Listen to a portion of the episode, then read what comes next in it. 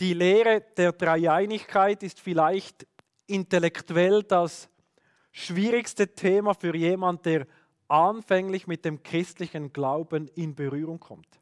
Oder wenn jemand zum Glauben kommt oder so Annäherungen macht an den christlichen Glauben, kommt irgendwann so die Frage, ja, aber wie ist das da mit, mit Vater, Sohn, Heiliger Geist, wie ist das mit Gott? Und man fragt sich, wie das geht und man versteht es nicht so ganz. Was ich aber gemerkt habe, so in unserem Kulturkreis, ist die Lehre der Trinität kein Hinderungsgrund, um zum Glauben an Jesus Christus zu finden. Vielleicht aus anderen Kulturen, Religionen, wo das wie abschreckend ist, aber grundsätzlich bei uns, man versteht es vielleicht intellektuell nicht so ganz, aber es ist kein Hinderungsgrund, um zum Glauben an Gott finden zu können. Und trotzdem ist eine große Frage, wie geht das, wie ist das? Ich denke auch an die Kinderwoche, die wir gerade hinter uns haben. Da ist ja unser Anliegen in der Kivo, den Kindern die wichtigsten biblischen Inhalte zu vermitteln. Und das auf möglichst einfache Art und Weise. Und dann, wenn man so die Geschichten erzählt und erklärt, irgendwann kommt man vielleicht in der Vorbereitung oder beim Präsentieren oder in der Kleingruppe auch irgendwie so zum Punkt, wo man sich fragt, wie erkläre ich jetzt das? Wie, wie sage ich das? Ähm, wenn Gott Mensch wird, ist er dann umgewandelt worden? Und wenn er am Kreuz hängt und spricht, ähm, in deine Hände lege ich meinen Geist, zu wem spricht er da? Ganz, ganz wichtige Fragen und wir merken, die Lehre der Dreieinigkeit ist ein ganz wichtiges Thema. Sie betrifft die Mitte des christlichen Glaubens. Und so wollen wir jetzt in drei Lehreinheiten diese Lehre der Dreieinigkeit besser kennenlernen. Und in dieser ersten Einheit geht es um das biblische Zeugnis zur Dreieinigkeit und wir gewinnen wie so drei Feststellungen aus dem biblischen Zeugnis. Zunächst einmal muss ich festhalten, dass der Begriff Dreieinigkeit in der Bibel nicht vorkommt. Das bedeutet natürlich noch nicht, dass die Dreieinigkeit nicht biblisch wäre. Es gibt viele Begriffe, die erscheinen gar nicht in der Bibel. Mission, Jüngerschaft, Evangelisation sind wichtige Begriffe im christlichen Glauben, die die biblische Lehre wie in einem Wort zusammenfassen wollen. Und so ist auch der Begriff Trinität oder Dreieinigkeit ein Begriff, der das zusammenfassen will, was die Bibel uns hier lehrt.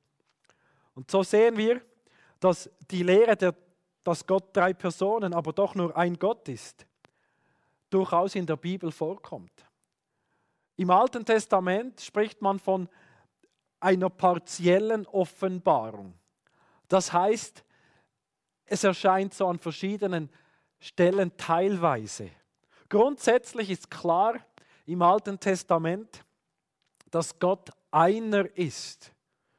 Das Glaubensbekenntnis der Juden, der Herr ist unser Gott, der Herr allein. Das Schma Israel, höre Israel, der Herr ist unser Gott, der Herr allein. Nur ein Gott. Und doch, wenn man mal ein bisschen tiefer schaut, dann sieht man, das Wort für Gott, nicht Jahwe, sondern das andere Wort oder ein anderes Wort, das verwendet wird, ist Elohim. Und Elohim ist im Hebräischen ein Pluralwort.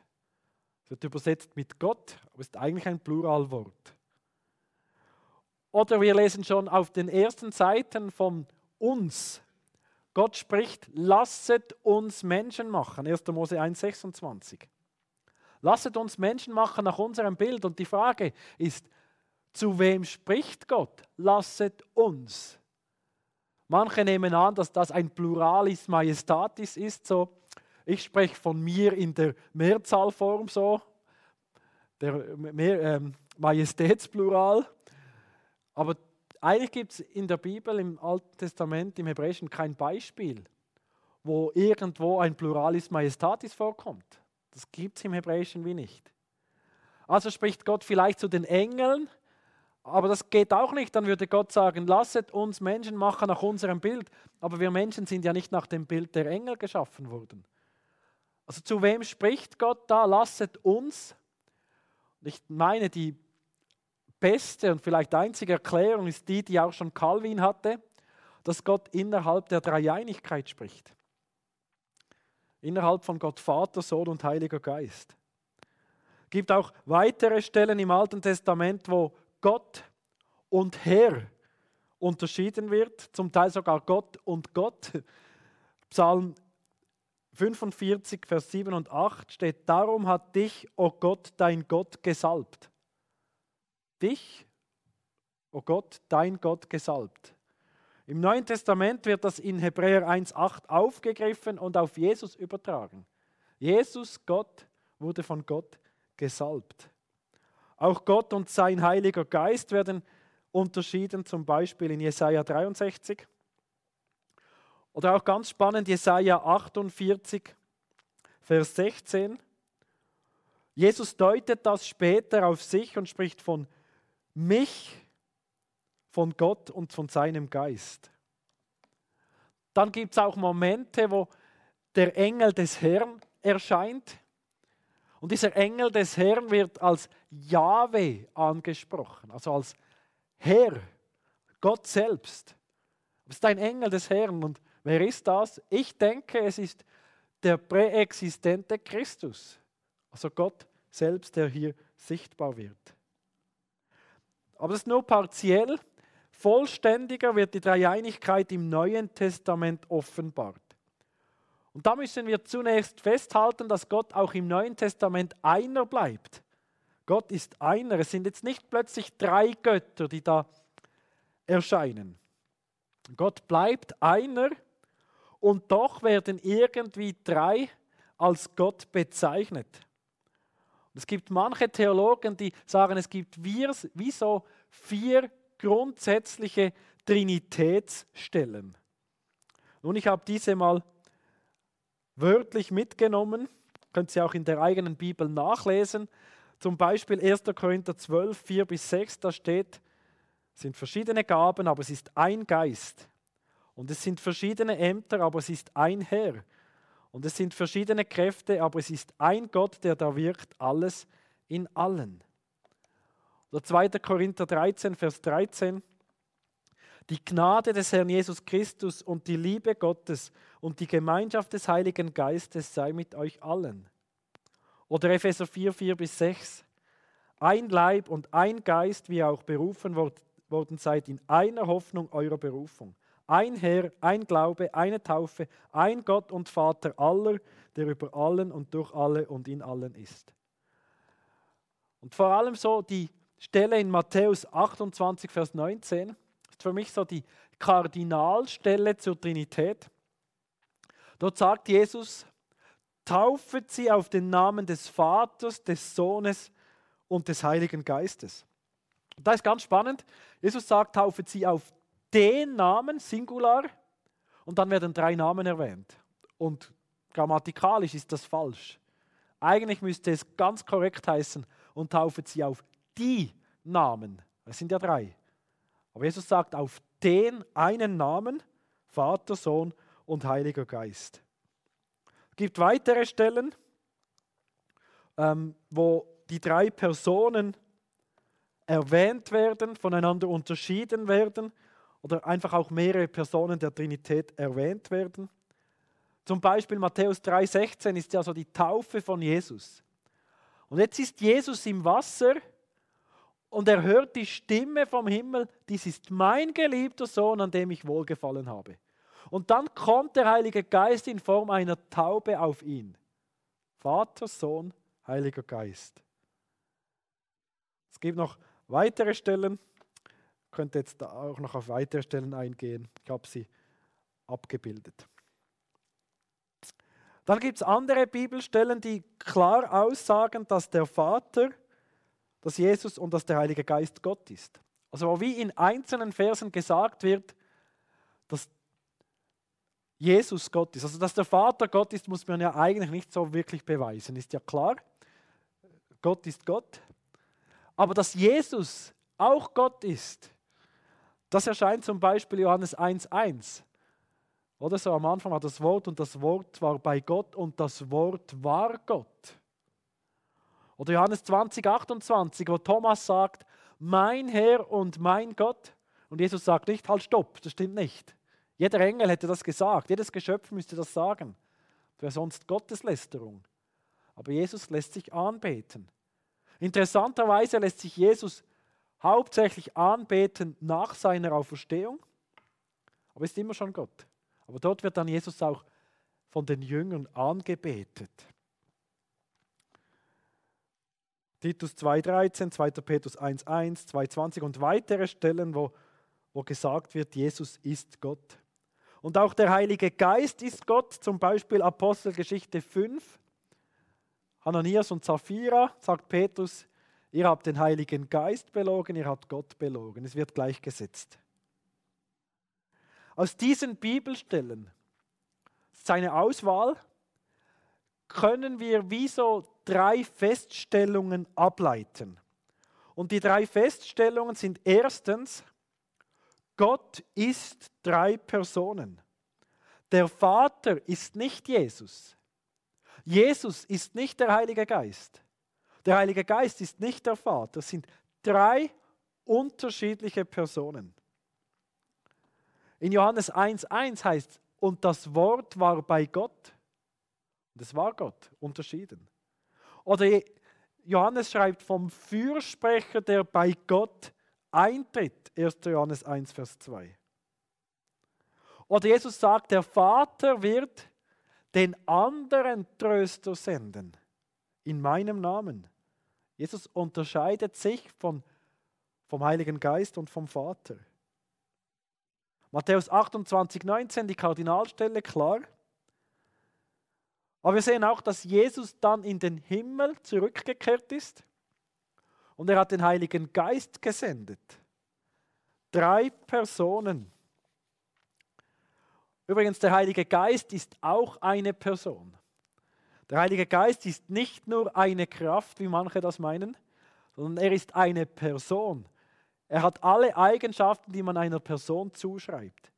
Und das Wort Pneuma im Griechischen ist eigentlich ein Neutrumwort, also das Pneuma, sachlich. Aber im Neuen Testament wird der Pneuma mit den maskulinen Pronomen angesprochen oder, oder bezeichnet so. Also ist eigentlich ein Neutrumwort, das maskulin angesprochen wird. So eine Person. Und Jesus kehrte in der Kraft des Heiligen Geistes zurück, steht auch in der Bibel. Und wenn man jetzt annehmen würde, dass der Heilige Geist einfach nur eine Kraft ist, dann würde das ja aussagen, und Jesus kehrte in der Kraft der Kraft Gottes zurück. Das geht nicht. Sondern Jesus kehrte in der Kraft von einer Person, vom Heiligen Geist, zurück. Oder wirkte in der Kraft des Heiligen Geistes, nicht in der Kraft der Kraft Gottes. Also erstens, Gott ist drei Personen. Zweitens, jede Person ist vollkommen Gott. Nicht nur teilweise. Diesen Bibelstellen, die ich vorher erwähnt habe, wird deutlich, dass der Vater ganz Gott ist, dass Jesus ganz Gott ist und dass der Heilige Geist ganz, ganz Gott ist. Jesus war nicht einfach ein bisschen göttlich. Es geht nicht. Entweder man ist Gott oder man ist es nicht. Man ist die absolute Größe im Universum oder man ist nicht die absolute Größe, die absolute, äh, absolut Gott.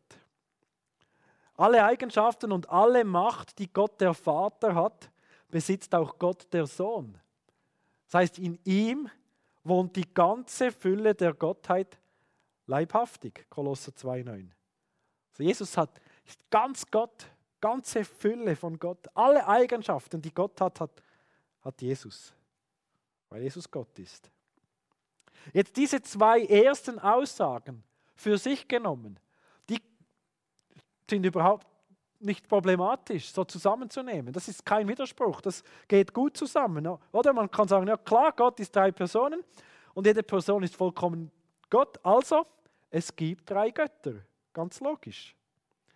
Aber jetzt kommt eben noch die dritte Aussage und die ist, es gibt einen Gott.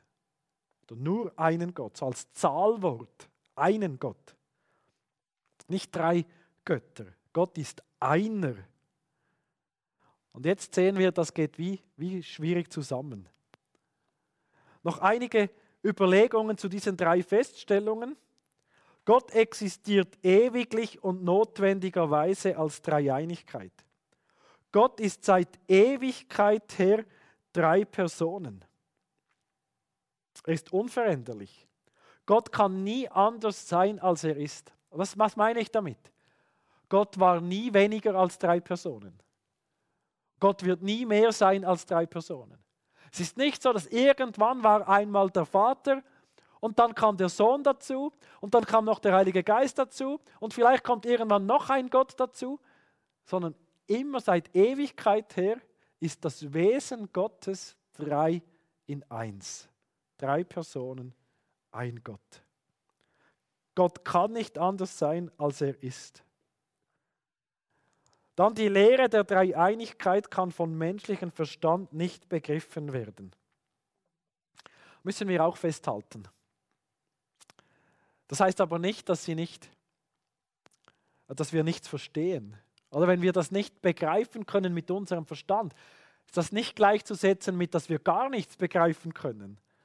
Oder dass die ganze Lehre widersprüchlich ist. Nein, sondern es, das meint, wir können nur so viel verstehen über Gott, wie Gott uns offenbart, also mitteilt. Und die Bibel teilt uns mit, dass Gott drei Personen ist, dass gleichzeitig Gott einer ist. Wir können verstehen, wie diese Personen der Gottheit in Beziehung zueinander stehen. Aber wir können nicht verstehen, wie diese Lehren zur Dreieinigkeit miteinander harmonieren.